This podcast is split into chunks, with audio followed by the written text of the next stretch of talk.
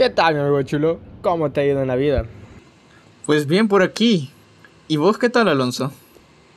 Pues por aquí todo tranquilo, gracias a Dios. Mira, ¿has visto algo interesante en el mundo en este momento? Pues fíjate que en esos días he estado viendo como eh, noticias, anuncios sobre el conflicto entre Israel y Palestina y, y me, me, emociona mucho porque las personas tienen muchas incógnitas, hay muchas personas que tienen muchas preguntas y que dicen no sé cómo eso pasó, no sé cómo es que llegaron a esto y ver las noticias y algo catastrófico, lo que está pasando, algo bien horrible y, y la, lamentablemente nuestro pueblo no es que investiga mucho, ¿verdad? Así que todavía hay muchas preguntas que contestar y es como interesante. Yo también tengo muchas preguntas que quiero resolver.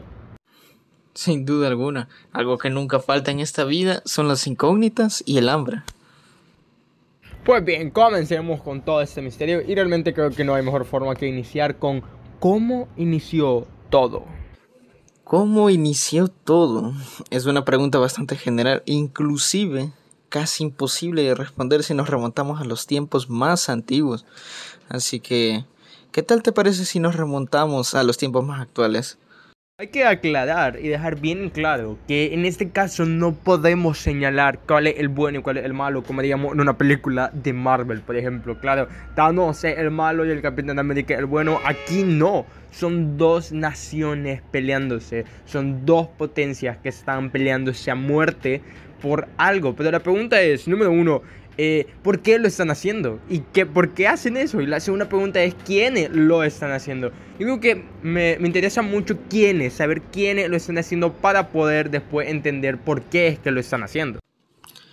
Israel es una nación hebrea de religión judía, mientras que Palestina, la cual no es reconocida como nación por varios países, es de religión musulmana. Y créeme que te digo que el hombre lo hizo de nuevo.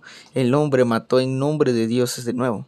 Sabemos que el león de la tribu de Judá, Jesús, es el Dios verdadero, pero no todos creen en eso, y por ende la religión va a ser un punto clave de este conflicto. Ok, ya que sabemos quiénes son los contrincantes de este gran conflicto, quiénes son los que están peleando, ahora hay que entender por qué. Y en realidad no es algo tan complejo, es algo que a través de la historia hemos visto mucho y es por un territorio.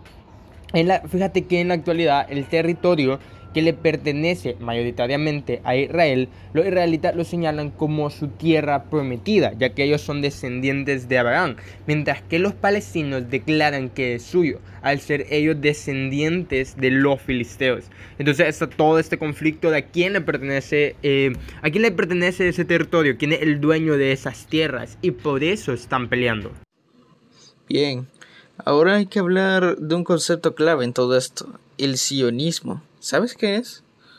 Creo que tengo una idea, ¿sabes? he escuchado por ahí, pero pues tampoco es que sepa mucho. Pues bien, mira, te explico.